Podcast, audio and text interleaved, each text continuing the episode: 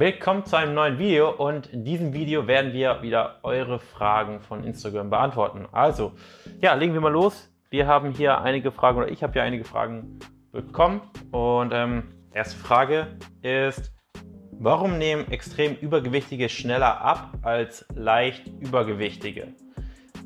Also, es ist so, dass je mehr Fett du an dir hast, desto mehr Fett kannst du verlieren, weil du kannst dir jetzt quasi vorstellen, dass ein Kilo Fett eine bestimmte Menge Energie pro Tag abgeben kann. Jetzt völlig fiktiv könntest du sagen, okay, ein Kilo Fett, ein Kilo Fett sind 7000 Kalorien. Davon kann die Fettzelle jeden Tag 60 Kalorien, 70 Kalorien Energie bereitstellen. Wenn du jetzt 10 Kilo Fett hast, heißt das also pro Tag kann eben, können deine 10 Kilo Fett 700 Kalorien bereitstellen. Wenn du jetzt allerdings 30 oder 40 Kilo Fett hast und jedes Kilo 70 Kalorien bereitstellen kann, dann sind es eben 2800 Kalorien, die bereitgestellt werden können. So in etwa kannst du dir das vorstellen. Das heißt, ähm, je mehr Kilo Fett du an dir hast, desto einfacher ist es für den Körper eben ein, beziehungsweise desto einfacher kann der Körper eben das Kaloriendefizit ausgleichen, indem er eben auf die Fettreserven zurückgreift. Je mehr Kilo Fett du an dir hast, desto mehr Energie kann freigegeben werden. Beachtet muss natürlich werden, dass auch wenn theoretisch eine sehr übergewichtige Person, die 30 Kilo Fett an sich hat, also 210.000 Kalorien an Energie, die Person sicherlich 30 Tage lang ohne Energiezufuhr überleben könnte, allein durch ihre Fettreserven, es natürlich in der Praxis so ist, dass natürlich es nicht gesund ist, wenn der Darm überhaupt nichts zum Verdauen bekommt, du auch 20 Tage lang keinerlei Mikronährstoffe zu dir nimmst. Ähm, das alles ist natürlich gesundheitsschädlich, aber rein von Energie her wären eben solche Defizite möglich. Nächste Frage. Stimmt es, dass bestimmte Lebensmittel den Stoffwechsel anregen? Ja, ähm, es gibt bestimmte Lebensmittel, die regen den Stoffwechsel an, ähm, aber nicht in dem Maße, dass man sagen könnte, man kann sich darauf verlassen. Klar, grüner Tee und Kaffee ist sicherlich nicht verkehrt und du wirst ein paar Kalorien mehr verbrauchen, weil du einfach aktiver, fitter sein wirst. Sobald du dich aber daran gewöhnst, ist eben dieser Effekt nicht mehr so nennenswert.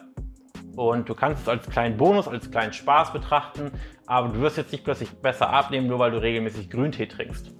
Nächste Frage. Wie verlässlich sind die Kalorienangaben von Fitnessuhren?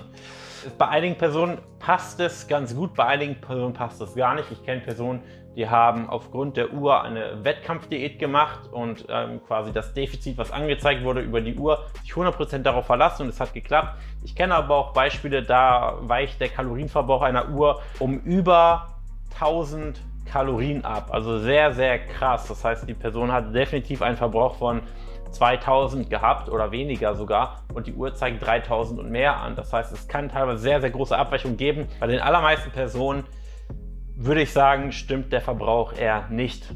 Also, nächste Frage. Wie kann ich mich immer wieder motivieren, weiterzumachen?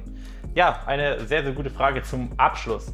Es ist so, Viele machen den Fehler, dass sie sich auf die Motivation verlassen, wenn es um das Thema Abnehmen geht. Klar, du brauchst den Willen, etwas zu ändern, aber ich kann dir sagen, dass keiner unserer Kunden dauerhaft motiviert ist und dass ich nicht auch, ich auch nicht immer motiviert bin. Ich bin auch nicht immer motiviert, diese Videos zu machen, sondern es ist schlussendlich einerseits natürlich eine intrinsische Motivation, andererseits auch eine Gewohnheit, die einem leicht fällt, weil man weiß, dass es einem gut tut und es einem damit besser geht. Jetzt mal zurück zum Ernährungsbeispiel.